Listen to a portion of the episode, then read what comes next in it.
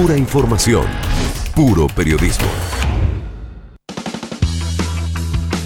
8 y 48, saludamos al ministro de Educación de la provincia, Walter Graovac. ¿Cómo le va, ministro? Gracias por estar de vuelta en el aire de PLX Pulso. ¿Qué tal, Tochinki? Buen día, ¿cómo está? Bien, muy bien. Bueno, ¿usted cómo, cómo está viviendo este reinicio de las clases en este año tan particular? ¿Qué información tiene? ¿Todo bien hoy?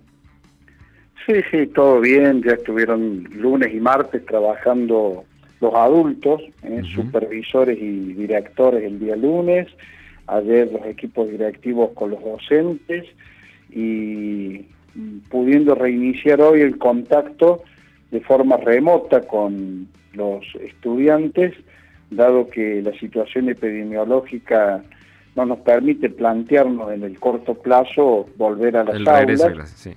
Así que, eh, bueno, estos, estos dos días hemos tratado de eh, que, que pueda haber una reflexión respecto de aquellas fortalezas, aquellas cosas positivas, lo que más nos ha servido, cuáles han sido las dificultades que tenemos, las debilidades, como para eh, desarrollar mecanismos de apoyatura, corregirnos, bueno, lo que es la tarea docente habitual que se hace en el aula y probablemente a veces la sociedad eso no lo, no lo percibe. Ahora, bueno, también hay que hacerle y, y bien, bien, en eso estamos tranquilos, confiados. Córdoba tiene un alto nivel de vinculación entre los docentes y los estudiantes, supera el 95% y, en, general, pero además en muchas de las escuelas primarias están en 100% ese contacto. En la escuela secundaria es un poquito menos, eh, lamentablemente es lo habitual, ¿no? Todavía en Argentina no hemos logrado romper con esa eh, con esa curva de desgranamiento que suele tener la escuela secundaria que en este tiempo se pudo haber incrementado un poquito, en un 1, un 2%, de acuerdo a lo que tenemos registrado. ¿La deserción? Eh, que eh, Sí, no es todavía deserción, es desconexión por ahora, eh, que han tenido muy poco vínculo con la escuela. Esto también pasa cuando hay presencialidad, nada más que es con las ausencias de los chicos, que a veces termina en deserción y a veces bueno, se recuperan porque han vivido distintas situaciones sociales, laborales, bueno, diversas causas, pero la verdad es que eh, nos sorprendió porque pensamos que podía ser mayor ese, ese porcentaje. Eh, los adolescentes necesitan el, contacto, estar eh, permanentemente con, personas adultas que los van alentando, estimulando, escuchando, guiando. Así que en ese sentido, si bien creció un poquito, eh, es mucho menos de lo que teníamos que podía ocurrir. Así que allí va también el agradecimiento, porque eso es virtud de los chicos, pero también de los adultos que han estado cerca y me consta, municipios, con familias, con docentes que han hecho contacto, seguimiento, que están ahí cerquita para evitar que los chicos... Eh, se desalienten ¿eh? en, este, en esta modalidad de enseñanza y abandonen. Así que, Ministro, en general bien. Nos apuntaba que fueron dos días de reflexión los de ayer y anteayer con los docentes. ¿Fijaron además alguna pauta nueva para encarar este segundo semestre en relación a la experiencia anterior? Digo, no sé, establecer que eh, las actividades tienen que cumplirse eh, con, eh, en cierto horario, sin, sin tolerar determinados atrasos, o, en ese sentido no hay nada nuevo? ¿La experiencia va a ser ahora idéntica a la que tuvimos hasta antes de las vacaciones de invierno? Mm, mire, idéntica en tanto que no, no hemos establecido ninguna ningún nuevo mecanismo distinta, porque si uno no aprende de la experiencia, la humanidad estaría en, en graves peligros. Así que entendemos de que no, que la experiencia obviamente nos da herramientas nuevas, ordenadoras, pero ¿por qué no imponemos una pauta?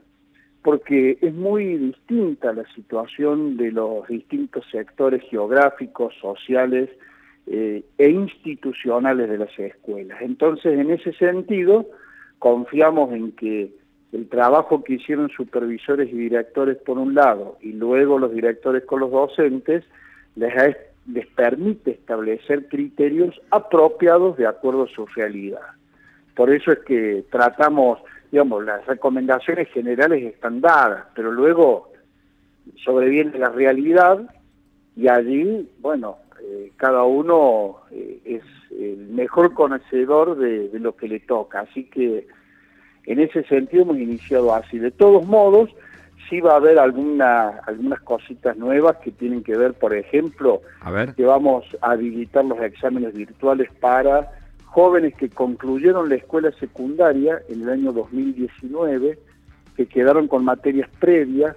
Eh, bueno, estamos habilitando un mecanismo en los próximos días, ya lo vamos a comunicar para que los chicos tengan tiempo de prepararse y los docentes de organizarse para la toma de exámenes previos. Ah, eso, eh, eso a ver, eh, lo de las previas es nuevo, no lo había comentado hasta ahora. No, no porque no estaba vigente el mecanismo virtual. No. Mm, tiene el, para tomar exámenes, ¿no? Sí, sí. Entonces, este, como ahí hay que calificar, hay que aprobar, desaprobar, bueno, hemos estado viendo y estamos terminando de organizar mecanismos y criterios y, formas que le den posibilidad legal de instrumentarse y, de, y de que tenga el resguardo de que el examen guarde con los requisitos propios de rendir un examen. ¿Y sería multiple choice? ¿Podría haber respuestas eh, eh, a desarrollar así elaboradas? puede haber un poco de mix. puede haber algo de múltiple, depende de la materia también, ¿no? Pero puede haber múltiple choice, pero también pueden haber sistemas de Zoom y si encontramos y detectamos jóvenes que de pronto no tienen la conectividad, bueno, depende de la zona, podremos eh, generar eh, condiciones especiales en colaboración con los municipios, otras asociaciones que se han acercado para dar una mano a, la población que no tiene menos que tiene menos recursos. Ministro, ¿y cuándo, ¿cuándo va a ser eso de las previas? ¿Será ahora en agosto? Tírenos una fecha. Sí, vamos a dar fecha. No, no, vamos. Miren, yo le pido disculpas. No va a ser de un día para el otro, porque tenemos que dar por lo menos un mes para que los chicos preparen la materia, ¿eh?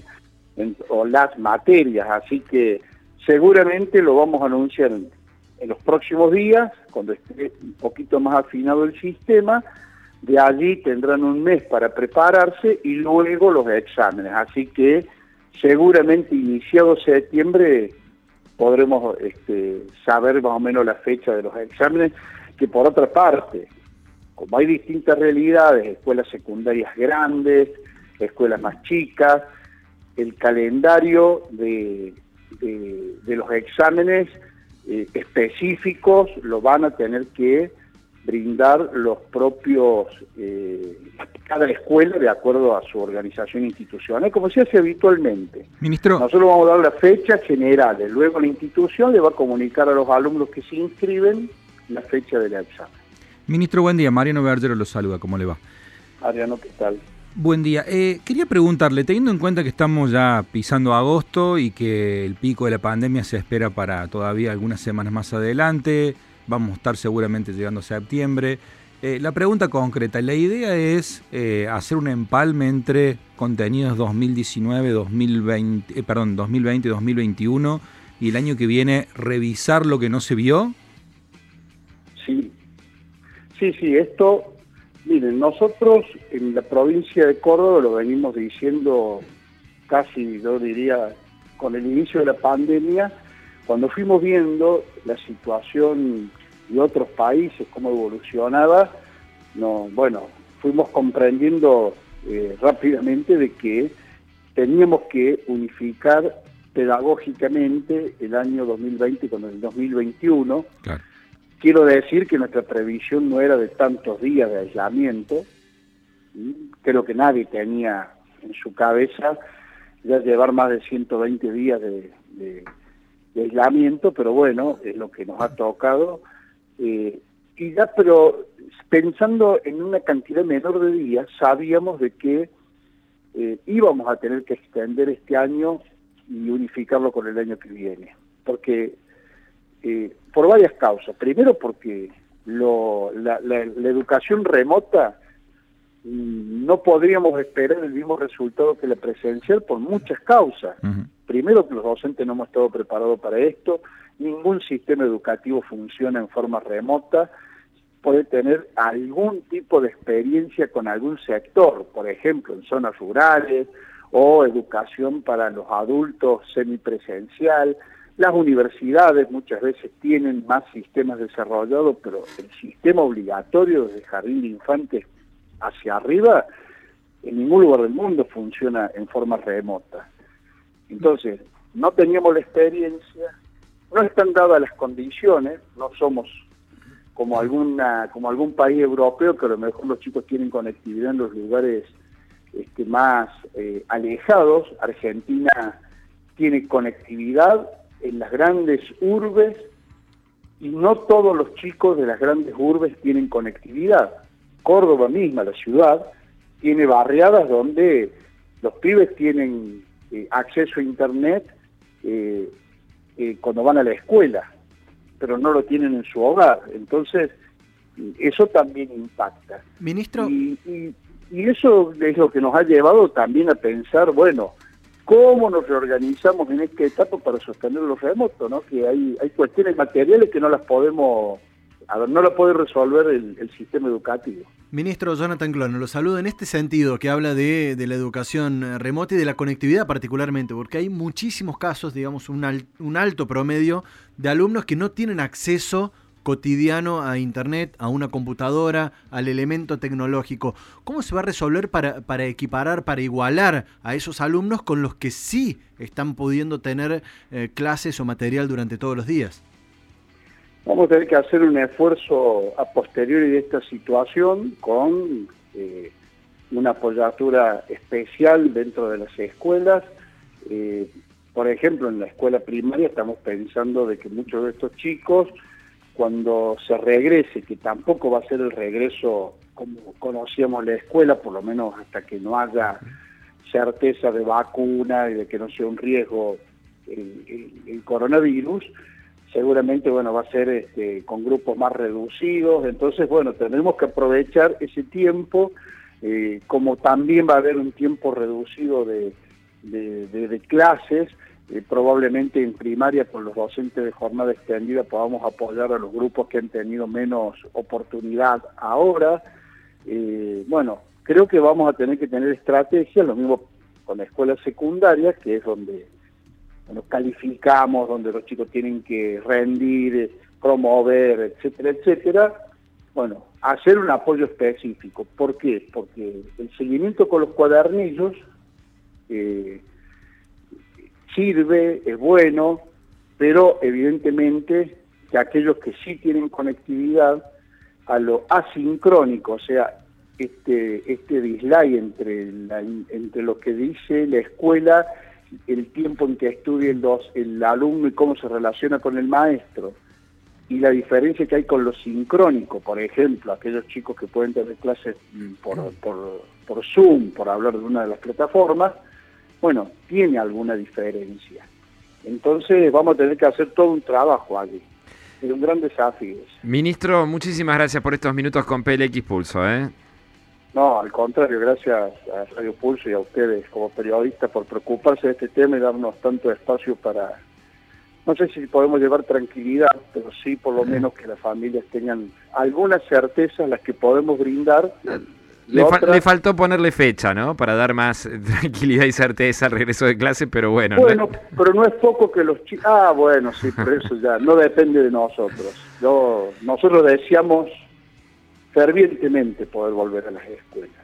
Así sea a modo, en un modo combinado, sabemos que va a ser algo importante. Pero no parece que este año parece que ya está resignado, que, que, ya no lo ve posible. Y no, no, no nos resignamos. El tiempo que sea, ojalá que lo podamos hacer, eh, pero también tenemos que tener cuidado porque es una sociedad que está muy golpeada, muy golpeada económicamente, laboralmente, eh, volver a fases de de un aislamiento total y de inactividad total, sí, sería inviable. va a seguir llevando un drama social eh, que no se puede profundizar y en ese sentido eh, el sistema educativo, siempre lo digo, disculpe que me haya extendido, pero el sistema educativo en Córdoba, sin contar los estudiantes universitarios, tiene más de 960.000 estudiantes, más de 80.000 docentes, y todo lo que se mueve cada vez que se abre las escuelas, eh, sean familias, padres, proveedores de las escuelas, empleados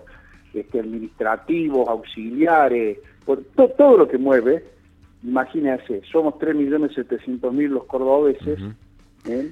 solo el sistema educativo pondría en una hiperactividad casi la mitad de la población.